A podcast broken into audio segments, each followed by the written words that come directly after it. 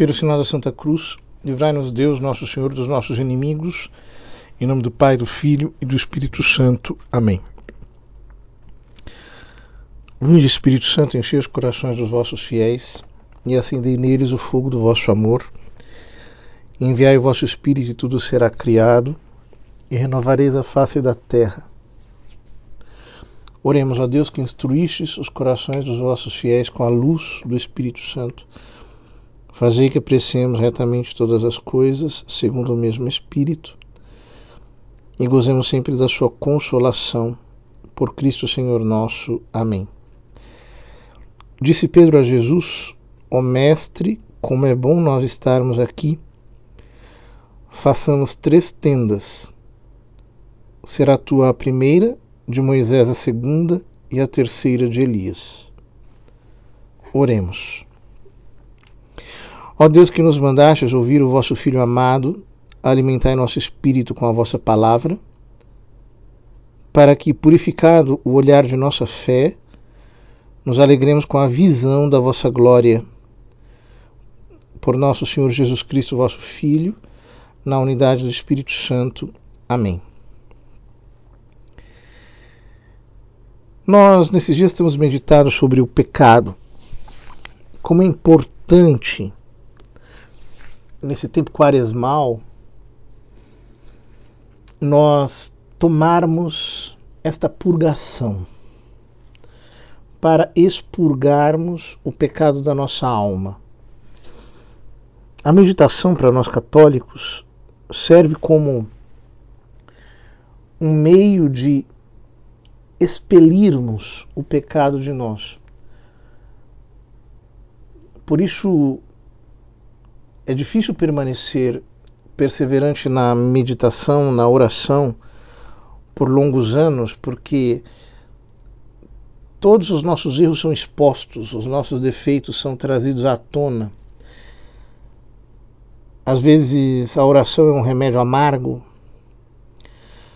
mas que efetivamente nos vai purificando a tal ponto que São Santo Afonso Maria de Ligório diz que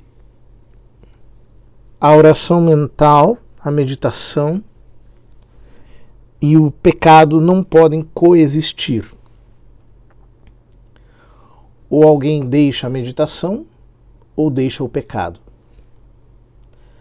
São palavras muito fortes de Santo Afonso Maria de Ligório e que revelam exatamente o quanto é importante a prática da oração mental, a prática da meditação para todos nós e como nós deveríamos todos os dias nos dedicar realmente ao diálogo com Deus no íntimo, na intimidade da nossa alma, amando, amando profundamente.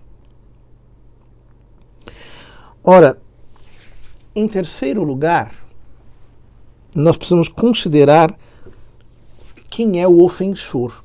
Temos falado nos dias anteriores sobre o ofendido, Deus, Deus bom.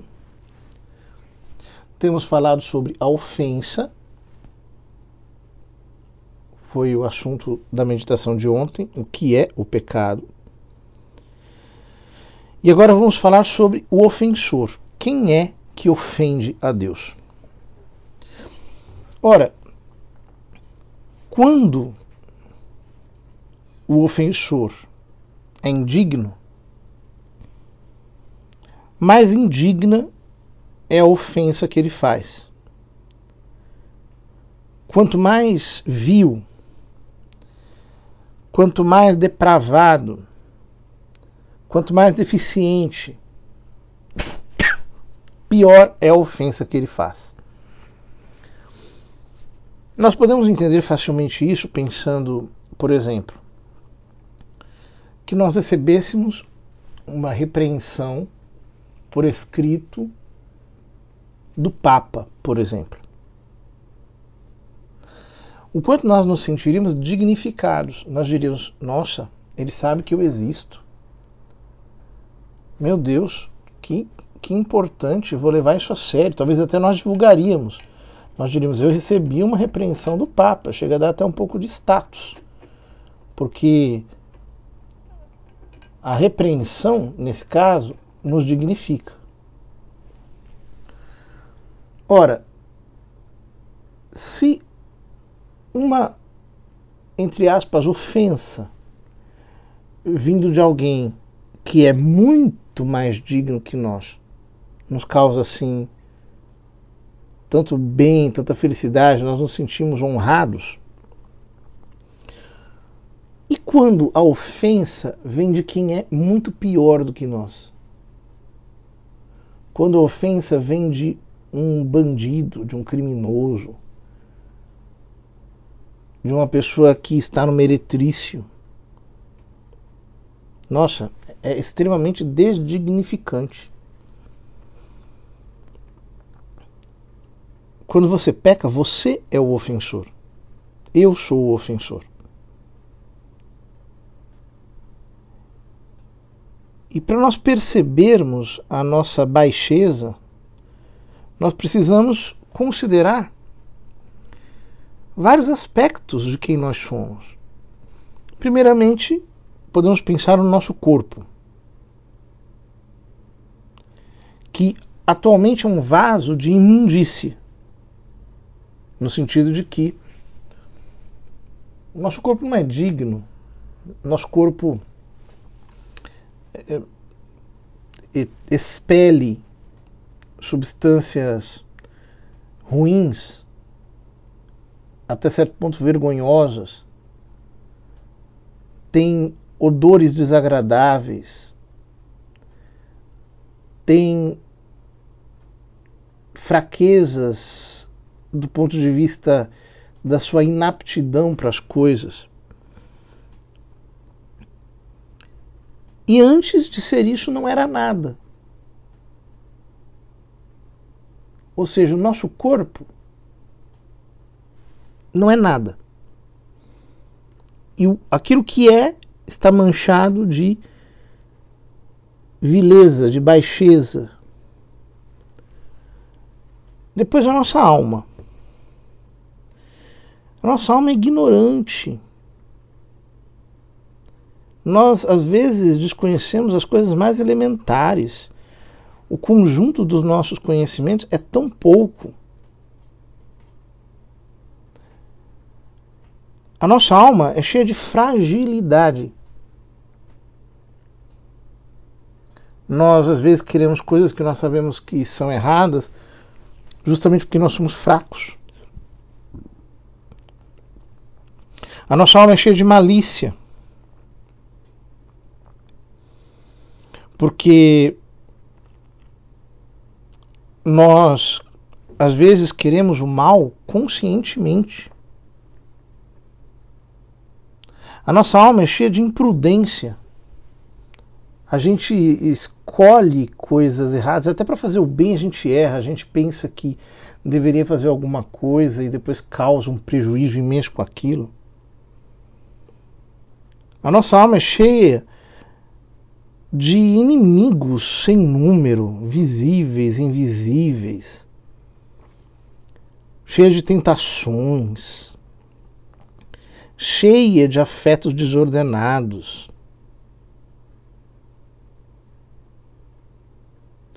Agora, se nós nos colocássemos assim, sobre esse abismo de todas as nossas culpas, aonde nós cairíamos se Deus não estivesse nos sustentando com a sua infinita misericórdia a cada instante? Se nós pensamos, pensa um pouco na, na sua baixeza, na sua indignidade, tanto no corpo quanto na alma. Nosso corpo é muito fraco. Vocês vejam tudo que nós fazemos para escapar de um vírus ou de uma exposição qualquer, qualquer impacto pode nos matar. Ao mesmo tempo, a nossa alma tem tantas coisas que são erradas mesmo. que nos poderiam levar a graves danos. Mas Deus, pela sua infinita misericórdia, nos sustenta. Como diz o profeta Jeremias, as misericórdias do Senhor se renovam todas as manhãs. Se não fosse a misericórdia do Senhor, nós estaríamos perdidos. E mesmo assim nós ofendemos a Deus. Nós não somos nada. Nós somos coisas, serizinhos que são extremamente arrogantes, orgulhosos e que ainda se atrevem a injuriar Deus.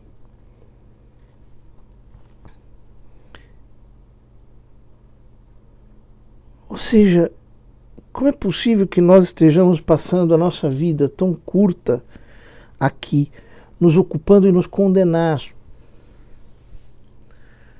Sempre a vida toda pensando apenas em nós, ao invés de pensarmos em Deus.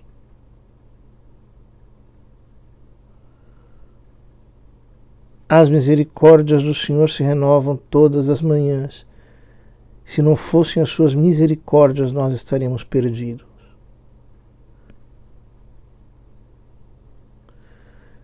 Nós, por nós mesmos, somos esse nada miserável. Santa Miriam de Jesus crucificado, carmelita, dizia de si mesma que ela era o petit rien, le petit rien, o pequeno nada. É isso que nós somos. E tudo mais que não seja pecado, que não seja inferno, que não seja deficiência em nós, tudo isso é de Deus. Por nós mesmos nós somos indigentes.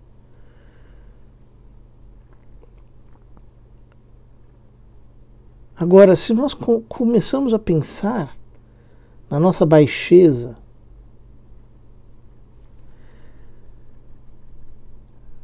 pensemos um pouco. Se nós em nós mesmos somos assim, tão falhos e miseráveis, quem nós somos em comparação de todos os homens que agora vivem no mundo? Quem somos nós em comparação com todos os homens que já viveram e que viverão nesse mesmo mundo? Quem somos nós em comparação com todos os anjos e santos do céu? Pensa nessa multidão reunida. Todos os homens de todos os tempos, com todos os anjos e com todos os santos quem é que nos enxergaria no meio dessa multidão tão grande? Às vezes, por exemplo, nós estamos acenando para alguém um lugar público e a pessoa já não nos enxerga, nos conhecendo. Se nós estivéssemos, por exemplo, nas arquibancadas de um campo de futebol, dificilmente alguém nos enxergaria do outro lado do campo ainda mais com todos os seres humanos, os anjos, os santos juntos, quem nos enxergaria? Quem nos identificaria? Quem faria caso de nós? O que, que faltaria ao universo se nós faltássemos, se nós não existíssemos? Seria apenas um átomo a menos em relação ao todo. Um átomo que inclusive não se pertence, um ato, um átomo que é de Deus, foi criado por Deus, pertence a ele. E se existissem tantas outras criaturas que são possíveis, que foram possíveis, que serão possíveis, nós no meio disso não somos nada. Não somos nem um grãozinho de pó comparado com todo o universo. Nós não somos nada. Se uma câmera se levantasse, por exemplo, sobre a nossa cidade, nós já seríamos com um grãozinho de areia. Se ela se levantasse sobre o nosso país, sobre o mundo, sobre todo o universo, nossa existência seria imperceptível. Nós somos só um pontinho. E somos um pontinho por pura graça de Deus. Nós somos esse pouquinho, esse grãozinho entre todas as criaturas. E como é que nós nos atrevemos a rebelar-nos contra a vontade divina para vivermos a nossa vontade? Que absurdo! Tu és a Nós somos nada. Nós somos apenas uma porçãozinha de ser. Como é que nós nos atrevemos? Nós que até agora pouco não éramos nada, nos irritamos contra um Deus eterno. Nós que sem a ajuda de Deus, nós não podemos levantar nenhuma palha da terra. Como é que nós queremos fazer guerra a um Deus onipotente, a um Deus todo-poderoso, pecando? Se a misericórdia divina é o que nos compõe, como é que nós vamos renunciar à amizade do Deus Todo-Poderoso, do Deus Altíssimo, só porque nós queremos fazer o nosso gosto? Como é possível essa loucura? Como é possível que nós sejamos capazes de males tão horríveis? Por que, que nós nos atrevemos a tanto? Terá sido uma grande necessidade, um grande interesse? Ainda que fosse isso, nós deveríamos cortar só para não perder a amizade divina e para não ofender a esse Deus do qual nós dependemos totalmente. Ainda mais porque nós o ofendemos por coisas assim tão nada, tão, tão menores do que o nada que nós somos. Por um, um prazer instantâneo num nadazinho que somos nós. Que loucura! Perder a amizade do Deus imenso em troca disso de uma raivinha que dura um pouco, de um prazerzinho que acaba num segundo. Oh meu Deus! Como é que eu fui escolher coisas tão baixas e efêmeras no lugar deste oceano de perfeições que és tu? O que, que os anjos dizem desse nosso atrevimento? Quantos demônios não terão feito festa quando nós escolhemos pecar. Mas não existe um abismo tão profundo que possa se comparar à nossa maldade. E por isso nós precisamos detestar as nossas culpas.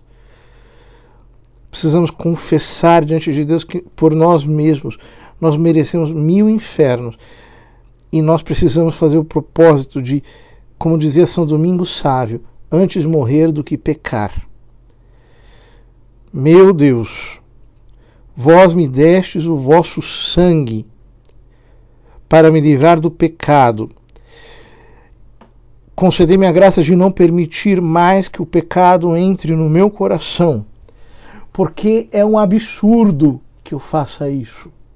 É um absurdo que eu escolha essas coisas. Meu Deus, eu sou o vosso servo. Fazei-me dia após dia